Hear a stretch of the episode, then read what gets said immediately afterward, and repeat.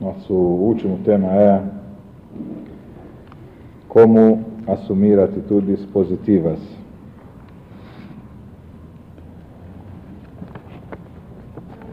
Baseado um pouco em tudo aquilo que nós já vimos,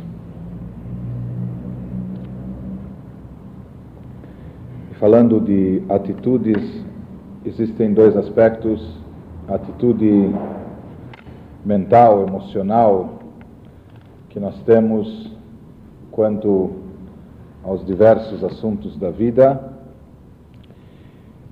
e nós temos as atitudes práticas que nós tomamos, que nós adotamos no nosso comportamento. E já que tudo se inicia com o pensamento, o pensamento gera e cultiva os sentimentos, e os pensamentos representam a nossa visão da vida, a nossa visão dos fatos, e é essa visão que acaba culminando nas ações, nas atitudes práticas que nós tomamos.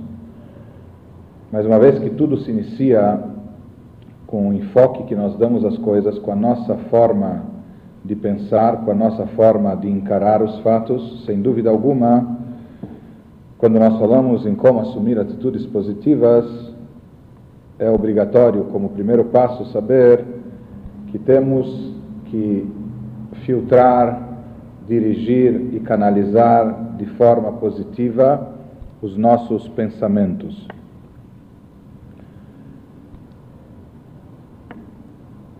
Devemos tomar o cuidado de não desperdiçar esse potencial máximo que representa o nosso intelecto, o nosso pensamento, com assuntos negativos, com pensamentos negativos, pensamentos contraproducentes, que não levam a algo saudável.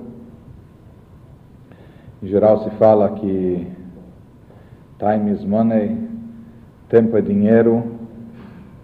Assim como uma pessoa jamais iria queimar dinheiro, além do prejuízo que ela traz para si própria, isso daqui é considerado até um crime. Da mesma forma, e talvez de uma maneira até mais acentuada, nós devemos ser muito mais cuidadosos em não gastar, não desperdiçar o nosso tempo com pensamentos negativos, com pensamentos contraproducentes. Que isso, em primeiro lugar e acima de tudo, é um crime contra nós mesmos. Devemos saber que temos a possibilidade e habilidade de selecionar e escolher o tipo de pensamento que vai estar dentro da nossa mente e, portanto, triá-los, procurar fazer que eles fluam da melhor maneira. O certo é concentrar os nossos pensamentos apenas em coisas positivas, apenas em aspectos saudáveis, procurar canalizar e dirigir os nossos pensamentos para atitudes de confiança, de coragem e sempre levar em conta que, sem dúvida alguma, isso é ponto pacífico no judaísmo, nós temos toda a possibilidade de chegar a um autocontrole, um autodomínio daquilo que está na nossa mente daquilo que flui pelo nosso pensamento. Nós já comentamos isso outras vezes, mas acho que nunca demais é repetir. Aquela passagem na Torá que nos fala de Yosef com seus irmãos.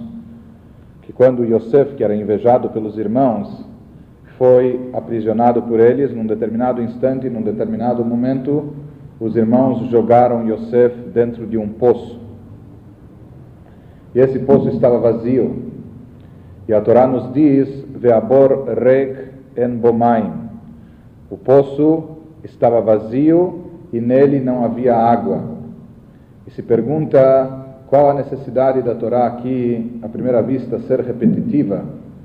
Se o poço estava vazio, é óbvio que dentro dele não havia água. E quem conhece um pouco a Torá sabe que dentro dela não há nenhuma redundância, não há nenhuma não apenas palavra, mas sequer uma letra sobrando. Na Torá as palavras são medidas, inclusive princípios fundamentais da Torá, mitzvot, de importância fundamental, às vezes estão insinuadas em pouquíssimas palavras. Então, por que, que aqui a Torá enfatiza? O poço estava vazio e dentro dele não havia água. A explicação que Rashi, comentarista clássico da Torá, nos traz, baseado no Midrash, é que o poço, de certa forma, realmente estava vazio. Mas a Torá nos alerta, a Borrek, o poço estava vazio, mas vazio de quê? Vazio de água. Dentro dele não havia água. Isso já insinua que outra coisa havia e se encontrava no fundo do poço. O que era? Cobras e escorpiões. Maim ein bo, nechashim vakrabim yeshbo. O poço estava vazio, dentro dele não havia água. Água não havia, mas cobras escorpiões se encontravam no fundo do poço. E os nossos sábios explicam que a própria Torá é comparada com água. Assim como água é um elemento vital para a nossa sobrevivência, a Torá também é vital para a alimentação da nossa alma. E o que acontece aqui? Num poço que está cheio, se o poço estiver preenchido com água, as cobras e escorpiões não vão ter lugar onde estar, onde se encontrar. Mesmo que caia alguma cobra, escorpião lá dentro, ela não sabe nadar e ela acaba se afogando. Ela não tem como agir e atuar num poço que está repleto, num poço que está cheio de água. Contudo, no momento que o poço se esvazia, água já não tem, resta apenas umidade, e isso acaba trazendo um pouco de mofo, e aquele vazio até atrai coisas daninhas, enfim. Justamente por que, que lá haviam cobras e escorpiões? Porque ele estava vazio, porque não havia água. Em outras palavras, se houvesse água, jamais as cobras e escorpiões teriam conseguido sobreviver e circular no fundo do poço. A nossa mente é como um poço. Existe esse aspecto que nós já analisamos numa outra oportunidade, que alguns questionam se é uma vantagem ou uma desvantagem.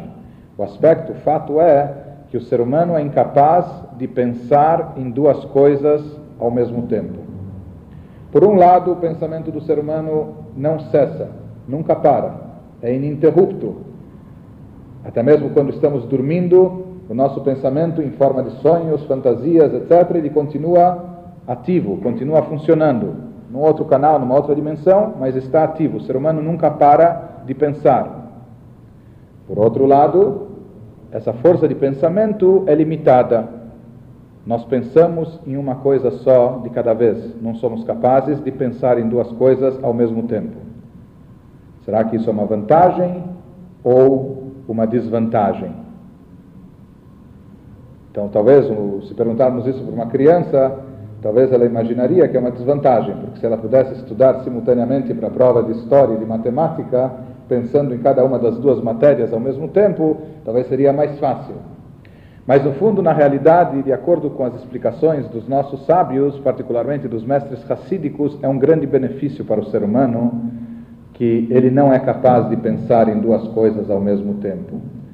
Porque o que isso significa, em outras palavras, se o nosso pensamento estiver, em primeiro lugar, nunca nos esqueçamos que nós temos o poder, nós temos o botão sintonizador, o sintonizador de canal nas, nas nossas mãos. Nós somos capazes de dominar e controlar os nossos pensamentos. Nós somos capazes de escolher os temas que estarão presentes no nosso pensamento. Se for assim, no momento que nós concentrarmos as nossas ideias, os nossos pensamentos em coisas boas, em coisas elevadas, em coisas positivas, em atitudes positivas, automaticamente não haverá lugar para outros pensamentos.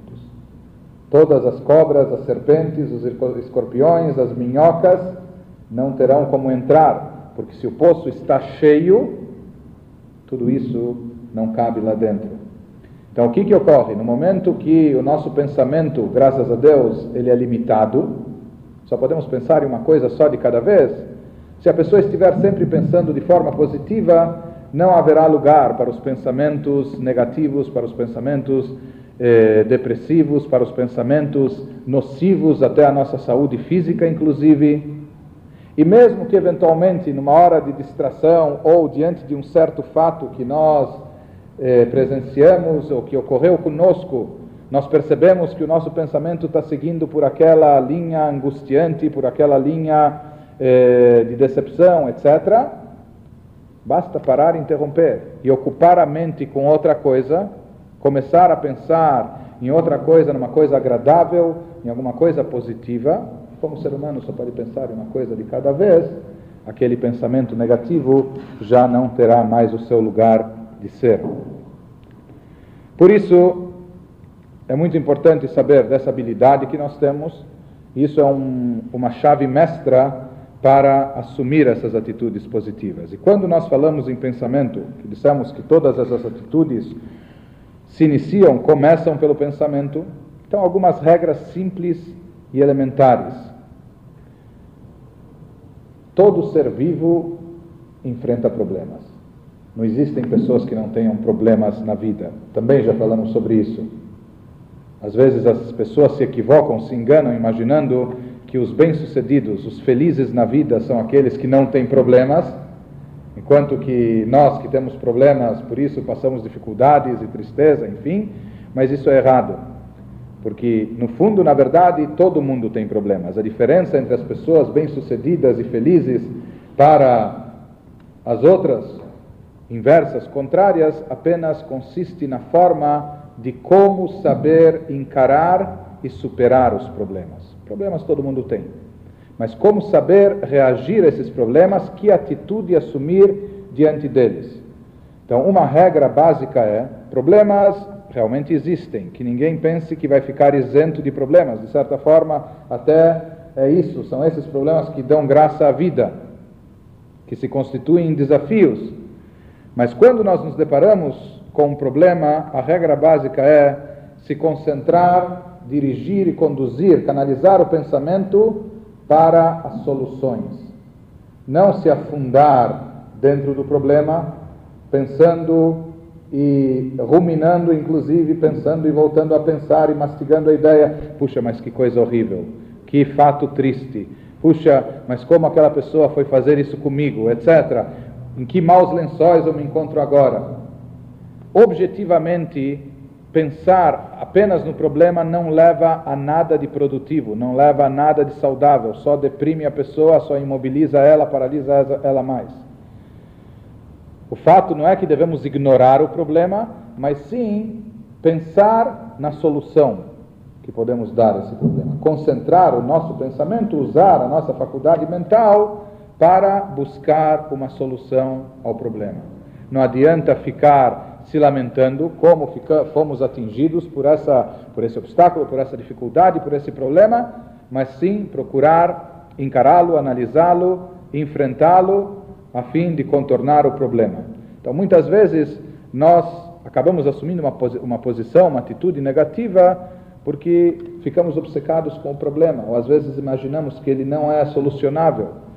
Quando, se nós parássemos e pensássemos de outra forma, ao invés de nos lastimarmos, ao invés de ter pena de si mesmo, buscar uma solução, isso seria duplamente eh, produtivo. Em primeiro lugar, porque a pessoa não não entraria em tristeza, agonia, depressão. Em segundo lugar, porque pensando e raciocinando em termos de soluções, ela vai conseguir se livrar do problema.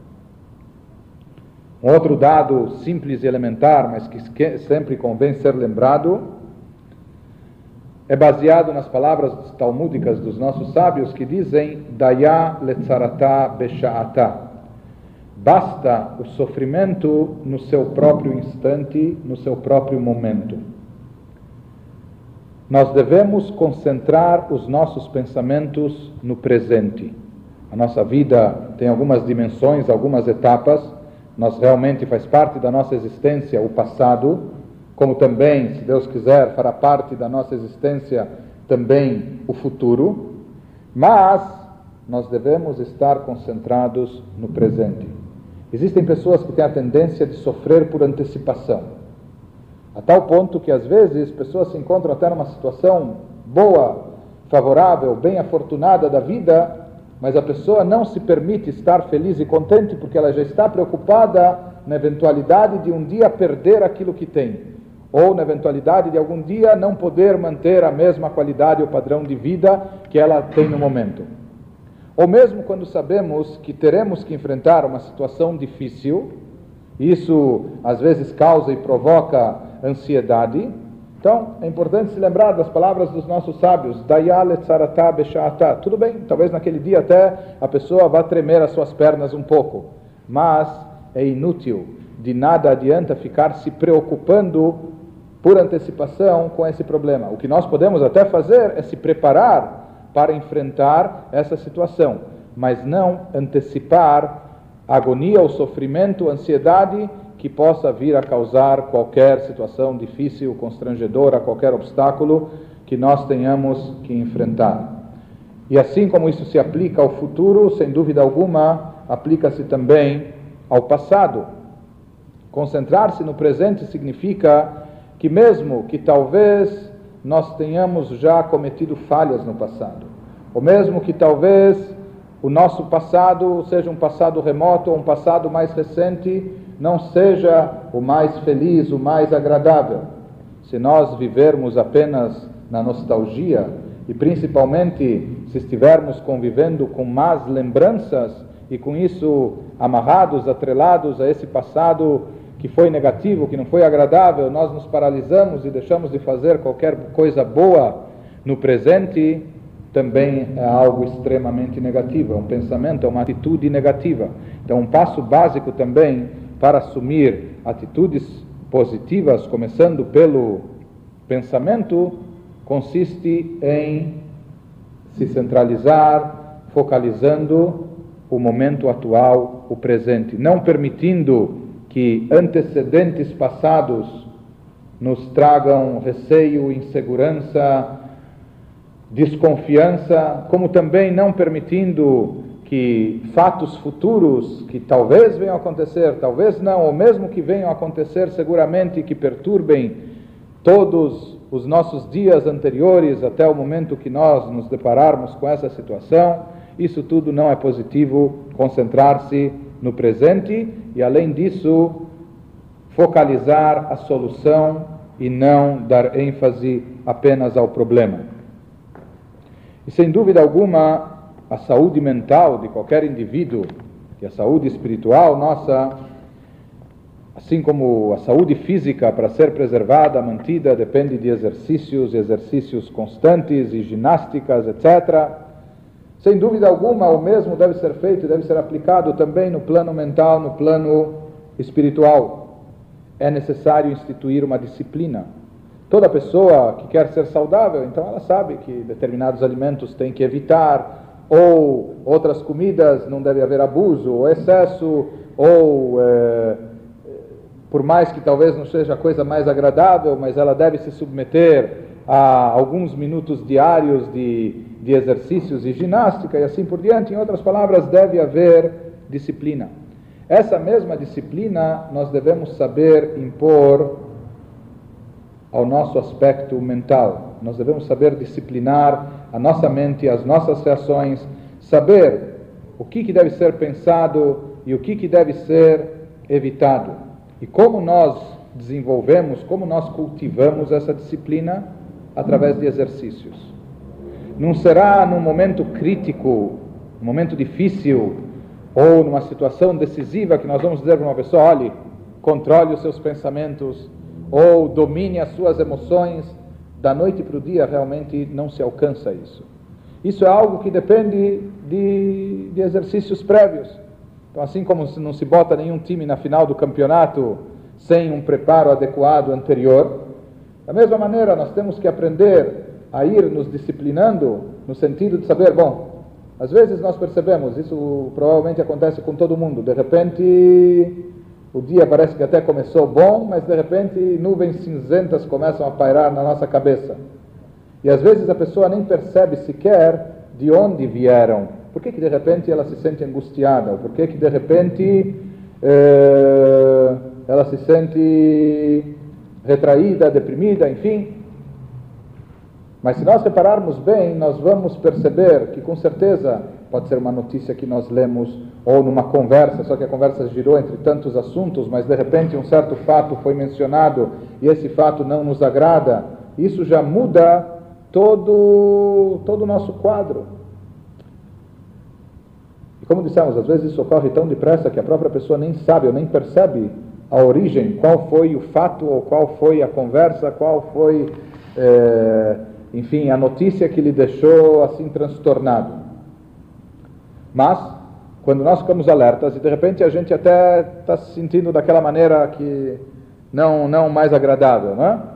Então, faz parte. Um exercício é simplesmente saber identificar, captar aquele assunto, o que, que me deixou chateado, o que, que me deixou magoado, e procurar pensar de forma objetiva. Bom, posso fazer alguma coisa em relação a isso? Então, o que, que eu vou fazer realizar? Não posso fazer, não depende de mim. Então, como absorver isso e seguir em frente, seguir adiante? Ou quando perce percebemos que há uma tendência, há um pensamento lá batendo na porta e querendo entrar, vamos abrir a porta ou vamos mantê-la fechada. Isso depende de exercícios eh, constantes. A verdade, para um Yehudi, para uma pessoa que faz as suas orações, faz as suas preces, o próprio momento de reza pode ser um bom exercício. Independente de quanto tempo leva a reza do indivíduo, a reza da pessoa, mas em geral é muito comum que justo na hora que a pessoa pretende rezar, naquele, naquele momento vem todo tipo de pensamento à sua cabeça. Pode ser as preocupações em casa, pode ser as preocupações com negócios, ou pode ser, sei lá. Então, para muitos até, há, há pessoas que encaram a própria reza como um tempo ocioso do dia, um tempo que ele desperdiça, que ele não está ativo. Claro que a reza tem um sentido muito mais elevado e profundo do que isso, mas um dos exercícios que podem ser praticados durante uma tefilá, durante uma oração, é simplesmente a pessoa saber concentrar o seu pensamento naquilo que ela está dizendo, naquilo que ela está falando, na prece que ela está fazendo. E se a pessoa aplica isso diariamente, e no, no início até se sugere não pegar um tempo muito prolongado, mas ela dizer, olha, esses próximos cinco minutos eu vou me concentrar apenas nisso. Eu não vou permitir que outros pensamentos, mesmo que não sejam pensamentos nocivos, negativos, mas pensamentos estranhos, alheios, não, vão permitir, não vou permitir que eles eh, me dominem nesse instante. Enfim, com exercício diário, com exercícios constantes, nós vamos desenvolvendo esse nível de autocontrole e de autodomínio, principalmente na área do nosso pensamento. E, através disso, fica bem mais fácil de assumir essas atitudes positivas. Alguns dos pontos essenciais que cabe sempre a pessoa ter em mente. Algumas ideias que são fundamentais para sempre manter uma atitude positiva diante da vida, diante dos fatos. Número um, algo que é trazido pelos nossos sábios no Pirkei Avot, na Ética dos Pais, onde dizem: querido é o ser humano que foi criado à imagem de Deus querido ao ser humano por ter sido criado à imagem de Deus. Assim conta a Torá, que Betzelem, Elohim, Barait Adam. Depois eles acrescentam mais um detalhe. Mais querido ainda é o ser humano por ter-lhe sido comunicado o fato dele ser uma criatura à imagem de Deus. Porque de repente Deus poderia ter, ter criado o ser humano com certas características divinas, a sua maiúscula imagem mas não lhe ter comunicado esse fato. O ser humano não saberia disso. Então, já seria muito bom o fato dele ter sido criado à imagem de Deus, mas é muito, muito mais importante o próprio ser humano saber, estar consciente que é uma criatura divina. Que qualquer ser humano, todo ser humano, foi criado à imagem do próprio Criador, à imagem de Deus. O que, que isso significa em termos práticos?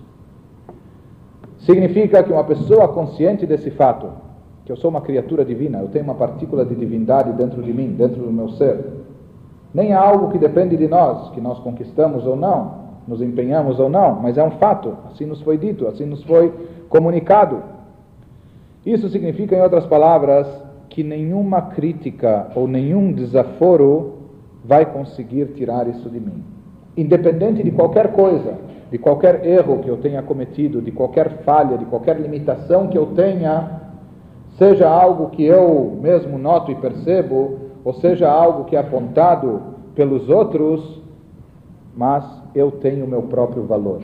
E daí o conceito também de autoestima. Só que o conceito de autoestima no judaísmo está muito baseado não no ego pessoal de cada indivíduo, mas sim naquilo que Deus nos deu, naquilo que Deus colocou dentro do nosso ser.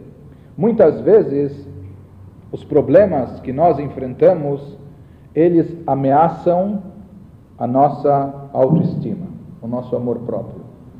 Porque seria como se nós estivéssemos sendo colocados em xeque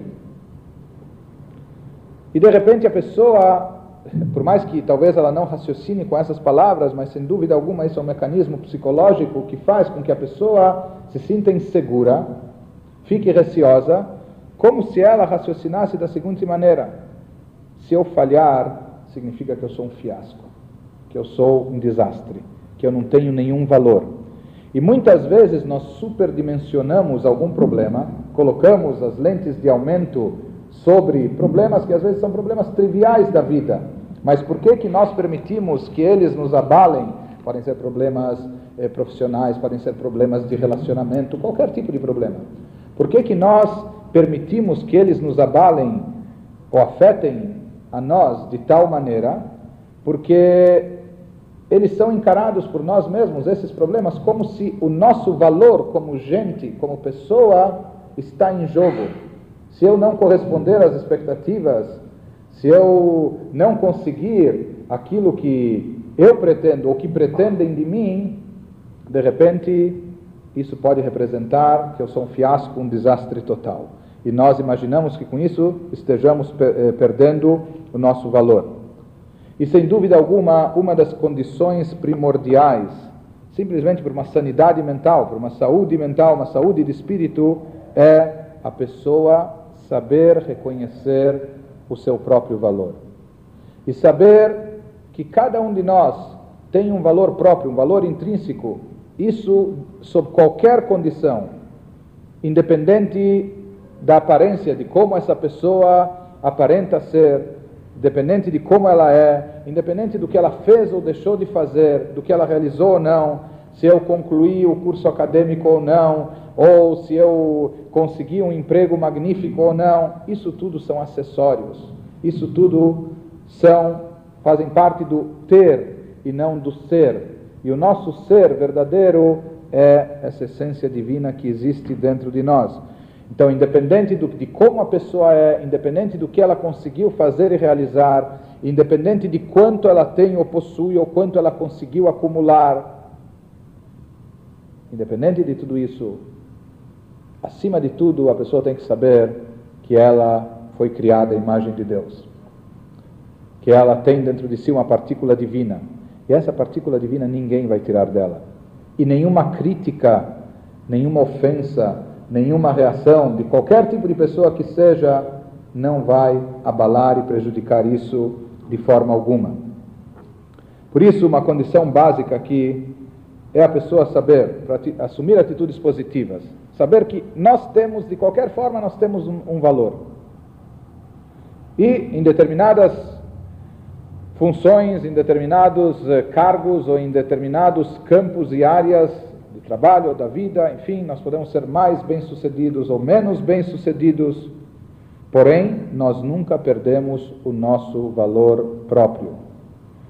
Nós podemos, e às vezes até é correto, até sentir vergonha de algumas das nossas atitudes. Puxa, como falhei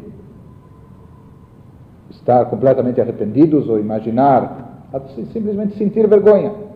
Mas, novamente, é permitido apenas a pessoa sentir vergonha de uma atitude negativa sua, mas jamais sentir vergonha de si próprio. Então, para que a pessoa não imagine eh, que algo de errado que fez ou eh, algum, alguma meta que tentou alcançar não conseguiu, ou que algum parâmetro social que muitas vezes até lhe foi imposto, a pessoa parece não se enquadrar dentro daquilo exatamente.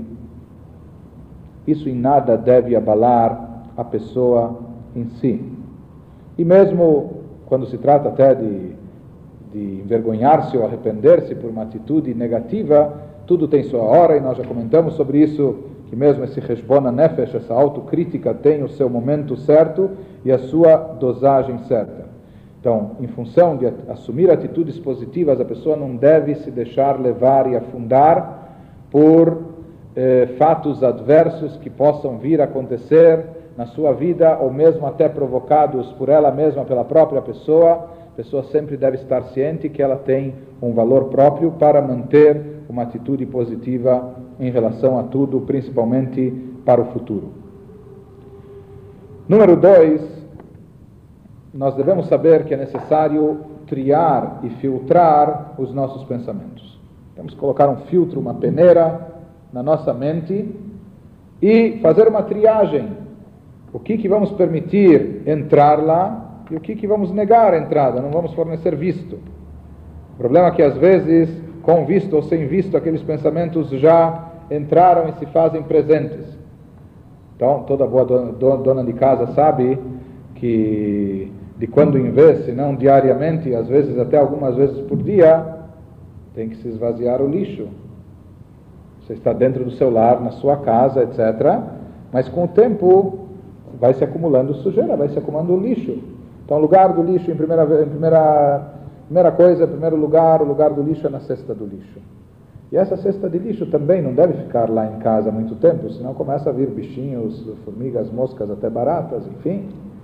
Então, de tempo em tempo, de quando em vez, simplesmente é necessário retirar o lixo de dentro de casa.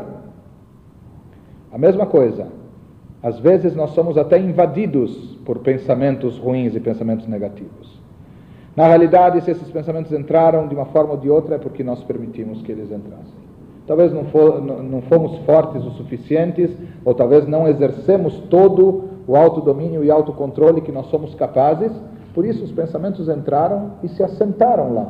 E esses pensamentos podem ser de diversos tipos, às vezes são pensamentos depressivos, às vezes são pensamentos negativos, às vezes são pensamentos ruins contra uma pessoa um indivíduo, às vezes são rótulos que nós damos aos outros ou a nós mesmos. Não, eu sou incapaz, eu não posso, comigo não dá. Ou fulano esse daí é caso perdido, ou fulano é assim, assado. Então nós devemos saber fazer uma triagem nos pensamentos e saber que o lugar de alguns desses pensamentos é no lixo. E devemos saber esvaziar o lixo em tempos certos, em tempos determinados, e não permitir que esses pensamentos fiquem lá, porque senão eles vão atraindo mais bichinhos e sujeiras, e isso acaba sendo altamente prejudicial para a nossa mente. E como dissemos, principalmente rótulos, a pessoa dizer, não, comigo nada dá certo. Todas as pessoas sempre me rejeitam. Ou eu não tenho nada a oferecer e acrescentar a qualquer um. Eu dependo dos outros, mas eu não tenho nenhuma contribuição a oferecer ao mundo. Tudo isso são rótulos negativos, são pensamentos que, por mais que entraram e às vezes eles já estão trabalhando é, como aquele vírus no computador, então aqui também na nossa mente, às vezes eles já estão minando toda a nossa forma de raciocinar, de reagir e bloqueando uma série de atitudes nossas, etc., devemos saber tirar esses pensamentos da nossa mente e jogá-los ao lixo. Número 3, falando em assumir atitudes positivas, muitas vezes as nossas atitudes dependem ou são consequência de atitudes dos outros, de atitudes de terceiros. Existe uma série de coisas que outros fazem conosco, sejam pessoas distantes, ou sejam, isso nos irrita muito mais, quando são pessoas próximas, pessoas do nosso convívio, pessoas queridas. E muitas vezes são esses problemas que impedem que nós tenhamos uma atitude positiva, seja para com nós mesmos, seja para com aquelas pessoas, seja em relação à vida. Então, uma condição muito importante também é a pessoa, no sentido de assumir atitudes positivas, é a pessoa saber aprender a perdoar, aprender a desculpar, ser capaz de perdoar. Nós já falamos outras vezes que quando nós nos irritamos, quando nós nos enervamos contra alguém, o pior prejudicado por essa raiva, em primeiro lugar e acima de todos, somos nós mesmos. porque isso nos envenena, isso nos faz passar mal. Por isso é importantíssimo, no sentido de assumir atitudes positivas, saber perdoar. A raiva que nós temos de outros, ela afeta a nós. Raiva, nervosismo, irritação é como um alarme contra incêndio. Um alarme contra incêndio até é útil e necessário. Porém, não se pode deixar ele tocando muito tempo. Isso é um alerta, é um alarme. Quando começar a tocar, você ouve, você escuta, mas daí qual deve ser a tua atitude? Corra para o extintor, ou corra para o telefone, chamar o corpo de bombeiros e vá logo apagar esse incêndio. Quando algo ou alguém nos irrita, é sinal que alguma coisa está errada, que alguém fez algo errado. Mas ficar se enervando, isso representa apenas deixar o alarme tocar, sem tomar qualquer providência.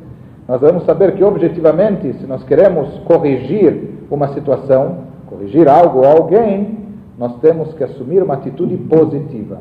Enervar-se, irritar-se, ter raiva ou ódio é algo negativo que não leva a nada, não corrige a situação, não regenera o outro e apenas prejudica a nós, faz com que a nossa adrenalina suba e nos coloca até em risco de saúde. Portanto, aqui o pensamento objetivo conduz à ideia de tomar providências práticas que tragam benefício à pessoa ou à situação. E como já mencionamos também, pessoas não gostam de críticas. Existem alguns que não suportam críticas, para não dizer que odeiam críticas também. Por isso, mesmo que você queira reagir contra algo, e mesmo que você diga, não, mas eu estou intencionado no bem da pessoa, eu quero preservar a pessoa a situação, nós temos que saber qual a forma e maneira disso ser feito. Antes de reagir, em primeiro lugar, tire todo o sentimento de raiva e irritação do seu coração, porque aquilo que a pessoa faz quando está irritada, nervosa, ela faz de maneira impensada. Como se diz que, em geral, nunca tome decisões nem quando você está nervoso, nem quando você está cansado, e nem quando você está com pressa. Porque em todas essas situações o ser humano está sob pressão. Quando a pessoa está nervosa, ela já não raciocina direito, ela perde a sua objetividade. E se tomar uma decisão nesse instante, fatalmente poderá incorrer no risco de fazer uma bobagem. Quando a pessoa está cansada, existem momentos, nós estamos tão cansados ou esgotados, etc. Se a pessoa vai fazer alguma coisa naquele instante, isso vai parecer um fardo tão pesado. Se ela tomar uma decisão naquele instante achar, puxa, mas é, vou abrir mão disso, ou ela também pode incorrer em graves erros. Às vezes o melhor que pode se fazer é simplesmente ir descansar. E quando nós estamos descansados, a gente raciocina de outra forma. Quando a nossa mente está disposta, nós encaramos o fato, o mundo e as pessoas de outra maneira. E a mesma coisa, a pessoa está com pressa, o que for, ela não tem é, o tempo de pensar o necessário, ela acaba se precipitando.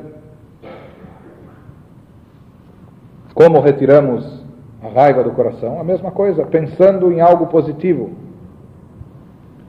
Ou canalizando o pensamento para outras coisas. Alguém veio e falou, ou disse, ou fez alguma coisa que nos tirou literalmente do sério, que nos deixou altamente irritados.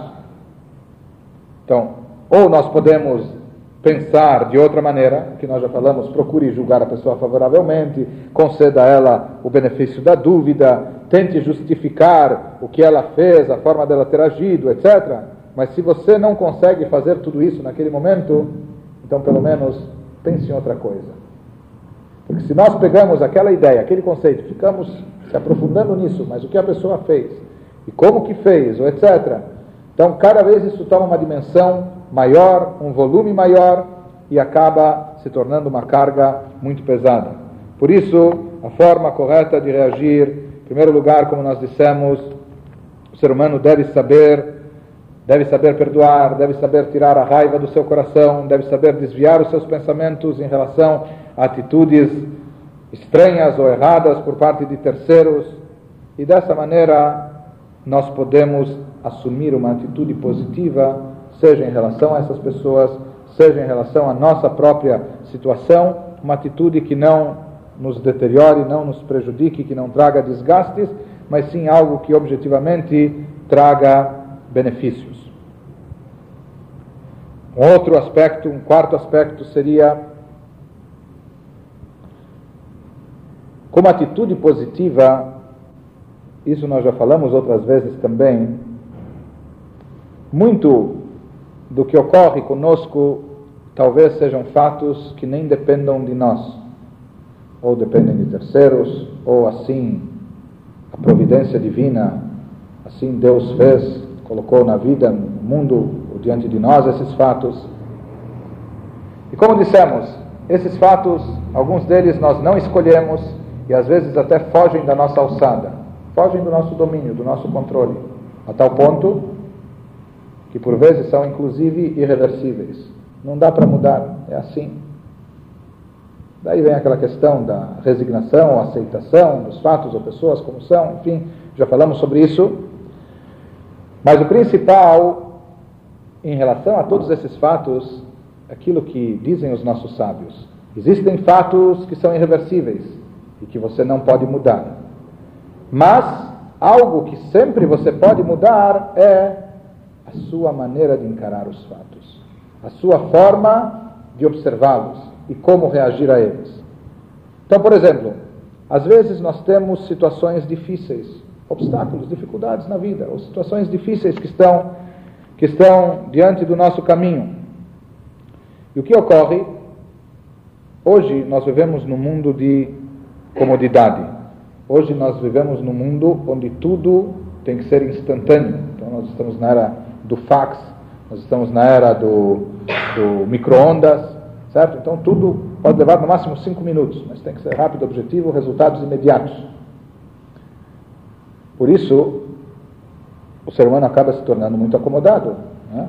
Hoje em dia não se levanta mais para trocar o canal do vídeo ou da TV. Isso é coisa do passado, tem que ter um controle remoto, no mínimo, o máximo de comodidade possível.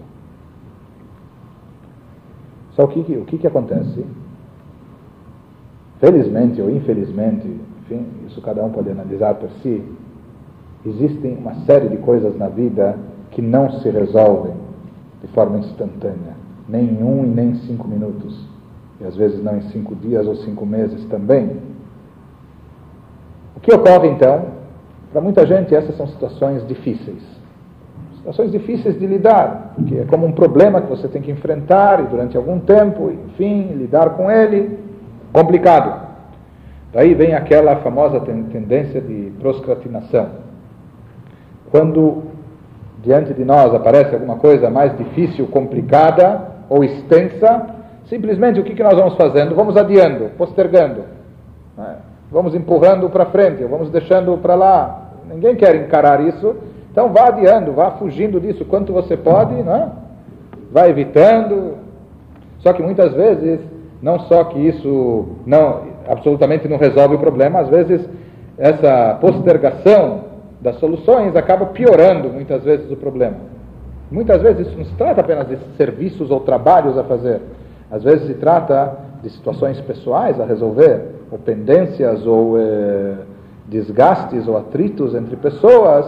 E às vezes cada dia que passa em um mal-estar, ou um constrangimento, ou uma falta de diálogo permanece, isso amplia o distanciamento, trazendo às vezes até situações irreconciliáveis. Então, a recomendação que se dá, o que é uma atitude positiva? Não adie a solução dos problemas, não postergue, não empurre para frente, não empurre com a barriga os problemas. Vá e resolva. Não se assuste, não se intimide com as coisas difíceis. Realmente elas podem ser difíceis, talvez sejam muito difíceis, mas, além do que nós já vimos que os sábios dizem metaforicamente no Pirkei Avot, que de acordo com o camelo assim é a carga, e Deus nunca dá uma carga pesada para a pessoa maior do que aquela que ela é capaz de sustentar sobre si.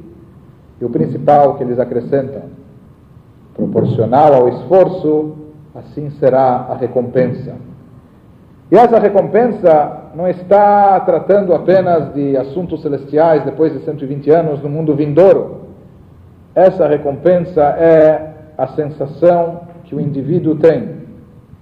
O quanto a pessoa se sente gratificada quando ela conseguiu algo que exigiu dela muito esforço e muito empenho.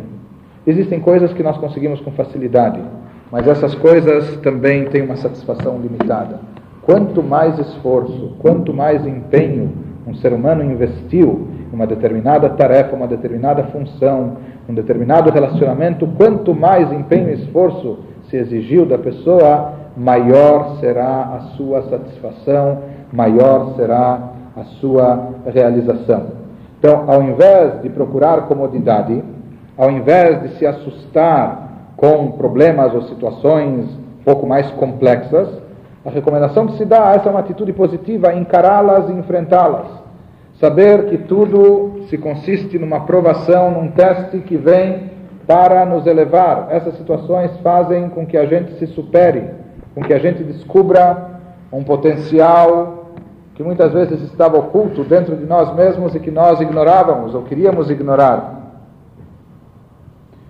Nós devemos saber que apenas ideias boas que traz sentimento de confiança e de segurança para o ser humano. É apenas a ação que conduz à autoconfiança. O fato da pessoa estar imbuída de belas ideias ou princípios ainda não diz muita coisa. Essa é uma explicação, inclusive, sobre a finalidade dos testes divinos. O ser humano faz testes, provas ou avaliações porque ele sozinho talvez não saiba avaliar. Um professor talvez não saiba exatamente avaliar a capacidade do seu aluno ou quanto realmente ele está captando nas aulas. Ele faz uma prova baseado nas notas, na média, ele vai ter uma noção. Mas por que que Deus testa as pessoas? Por que que Deus impõe provações às pessoas? Por que que depois de nove testes Deus ainda precisava testar o patriarca Abraão, dizendo a ele, vá e leve o seu filho único Isaac para o altar. Deus sabia muito, muito bem, Deus sabia de antemão que Abraão era capaz de tudo. Para que testá-lo? Ele já sabe previamente, ele já sabe de forma antecipada o resultado do teste. Então, qual a necessidade do teste? Para que passar alguém por uma privação ou por uh, uma situação dessas? Uma das respostas, explicações é que o teste não vem por necessidade divina. Deus realmente não necessita dos testes. Quem necessita dos testes, das provações, somos nós mesmos. Na teoria, Abraham, ele dizia e pensava, e ele sabia que ele estava disposto a tudo para provar o seu amor a Deus. Mas enquanto isso não se manifestasse na prática, tudo ainda era insuficiente. Somente quando na prática ele fez o gesto que fez, levou o filho até o altar, ele já estava com a faca na mão, etc. E Deus lhe disse: pare, chega. Naquele instante, o próprio Abraham e Isaac foram os maiores beneficiados desse episódio. Eles próprios reforçaram de sobremaneira a sua própria fé, sua própria convicção, etc. E no plano pessoal, no plano de ascensão, de evolução de qualquer ser humano, é a prática, são as ações, são os desafios que nós temos coragem de enfrentar eles que trazem a nós segurança, autoconfiança e até autoestima. Por isso, não devemos fugir dessas situações, não devemos procurar essas situações. Ninguém diz para ser masoquista, né? Mas a pessoa não precisa procurar. A vida já nos impõe uma série de desafios e não devemos fugir deles. Uma atitude positiva em relação a eles, em primeiro lugar, encará-los como desafios. Isso é um desafio, é um trampolim para nos fazer crescer, nos fazer chegar a um nível mais alto, mais elevado. Como já dissemos, atrás das ações vêm os sentimentos e os pensamentos. Às vezes a pessoa começa fazendo alguma coisa, mesmo que pareça não se identificar tanto com aquilo, mas aquilo acaba atraindo atrás de si também o seu pensamento, suas emoções, seu envolvimento, sua identificação com o fato. Inclusive, os nossos livros dizem, no aspecto de mitzvot e averot, boas ações e pecados. Então existe uma definição nos nossos livros de ética. Qual a diferença entre um e outro? Qual a diferença entre uma boa ação e um pecado? Todo mundo sabe, mas internamente para o ser humano, no aspecto psicológico, qual a grande diferença entre uma boa ação e uma, uma coisa ruim, maliciosa, negativa? Então se explica que no caso de mitzvot, na hora que se faz é extremamente difícil. Tem mitzvot, tem aí preceitos ou que é um pouco complicado, é difícil, exige um certo sacrifício, renúncia. Na hora que tem que se fazer, é difícil e complicado. Porém, a seguir, depois, é extremamente gratificante. A pessoa se sente muito feliz, a pessoa se sente muito, muito realizada, a pessoa se sente bem. Eles falam no, na haverá, no pecado, é o contrário. Na hora de fazer é muito gostoso. Muito bom, muito gostoso, agradável, tranquilo, etc. Mas depois, the day after, no dia seguinte, ou no momento posterior, o que sobra é um vazio, uma desilusão, um remorso, um mal-estar, um constrangimento, uma coisa horrível. Existem coisas que na hora de serem feitas são desafios, são coisas difíceis, são coisas complicadas. Mas justamente dessas coisas, em seguida, o que vem é um sentimento muito gratificante, uma coisa muito gostosa, muito boa de se sentir. Então, adiar situações, isso não é saudável. É melhor contorná-las, enfrentá-las. Isso vem através de uma atitude positiva que nós desenvolvemos, nós temos que ter aspirações, uma ambição de crescer espiritualmente. Essa ambição é positiva. Isso exige constância e regularidade por parte do ser humano, e sem dúvida isso envolve esforço. Mas devemos estar convencidos que todo esse esforço não só é bom como necessário, mas também é uma chave que conduz à felicidade do ser humano. Por isso, uma, um quinto enfoque em relação a como assumir atitudes positivas é de encarar os obstáculos e dificuldades como chances e oportunidades. Surgiu um obstáculo? Ah, muito bem. Isso é uma chance de eu demonstrar que eu sou capaz. Isso é uma chance de eu provar, não para os outros, para o mundo afora, de eu provar para mim mesmo que eu tenho essa possibilidade, vou enfrentar essa situação.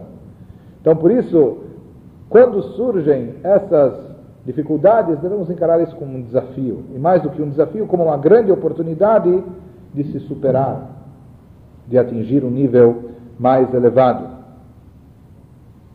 Aquilo que está fora do nosso alcance, fora do nosso domínio, já dissemos, com isso a pessoa não deve nem se não deve se preocupar ou se amargurar. Aquilo que está fora da sua alçada não depende dela.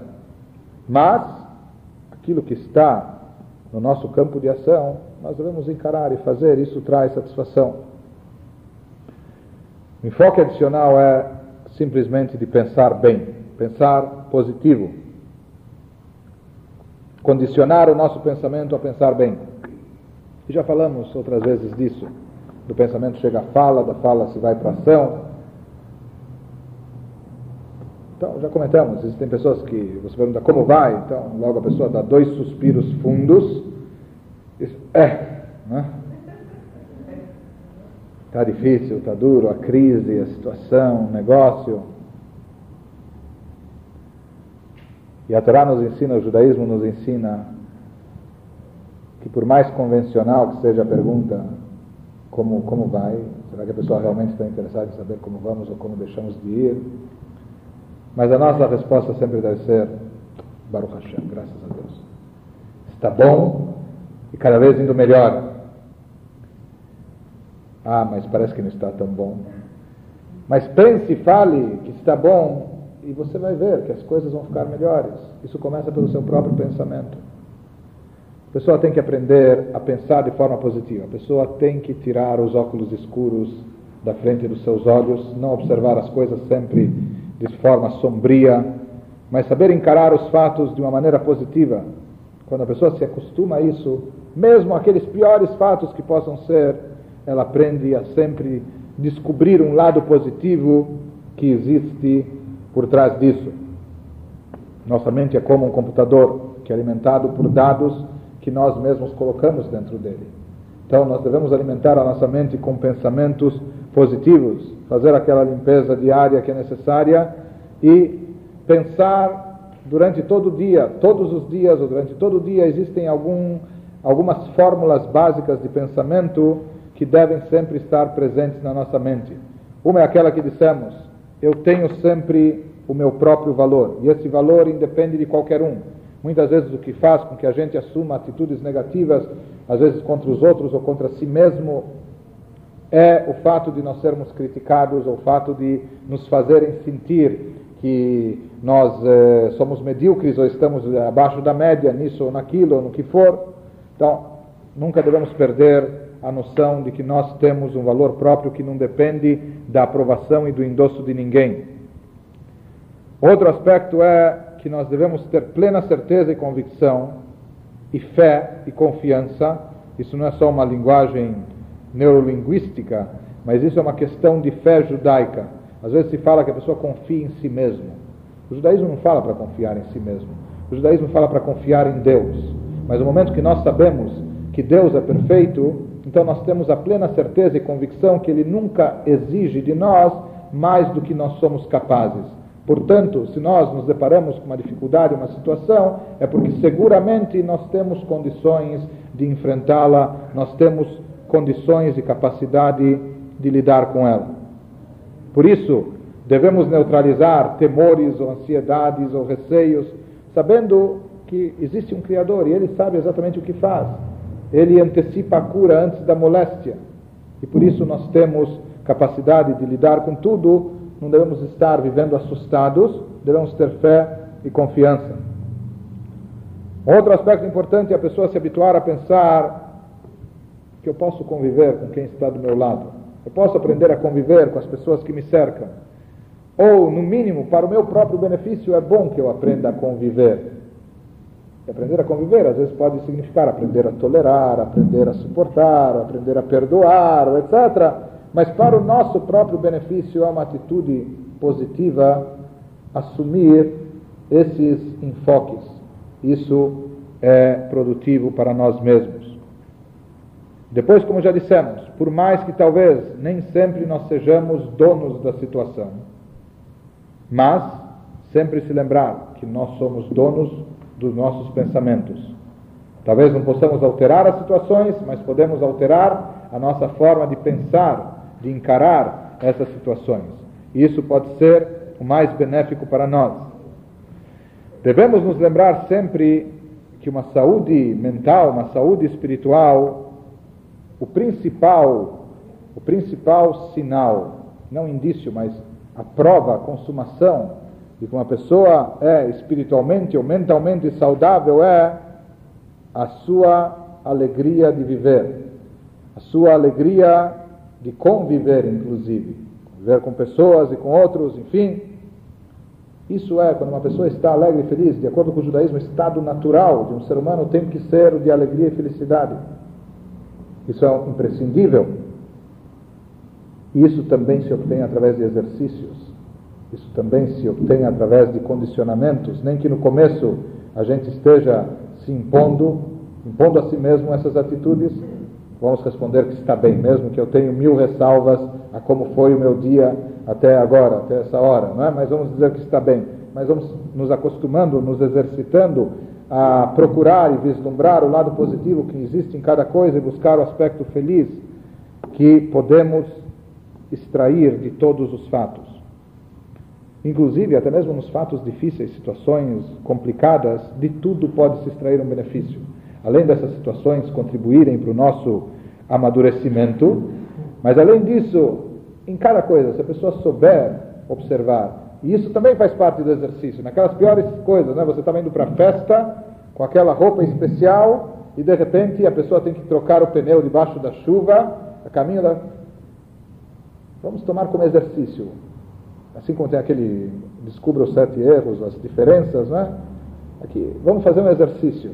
Descobrir que lado positivo pode haver numa situação dessas. Isso já começa por aí. E todas as situações. Vamos tentar descobrir então, às vezes, quando nós conversamos com pessoas, às vezes a própria pessoa é incapaz de perceber isso. Mas às vezes, até para tentar aliviar ou tranquilizar as pessoas, eh, um outro indivíduo faz esse papel de tentar mostrar que, em primeiro lugar, talvez a coisa não seja tão grave assim. Segundo lugar, talvez até tenha certos benefícios envolvidos nessa questão. Mas isso é um exercício para nós mesmos, tentar sempre descobrir o lado positivo que existe por trás de cada situação e concentrar o nosso pensamento nesse lado positivo.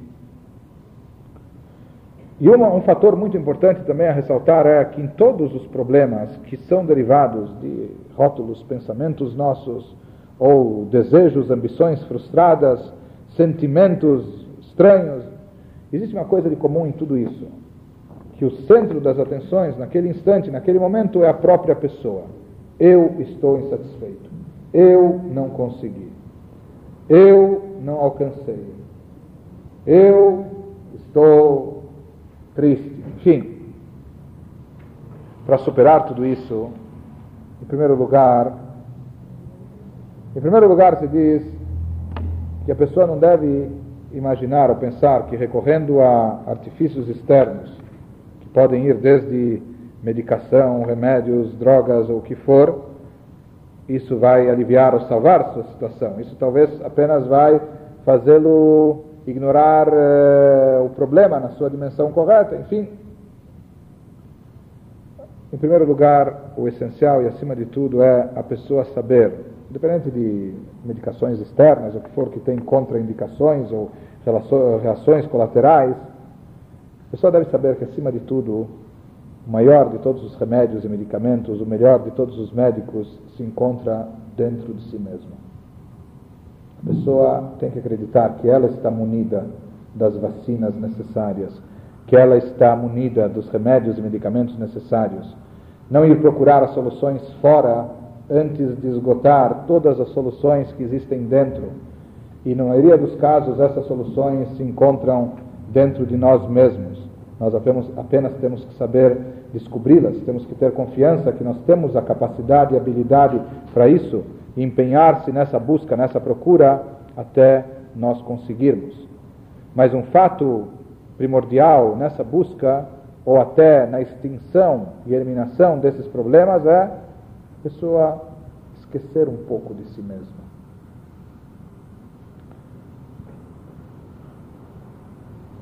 Inclusive se dizia, um sábio mestre racídico dizia, há uma afirmação também na Mishnah do Pirkei Avot, na Ética dos Pais, que diz o seguinte: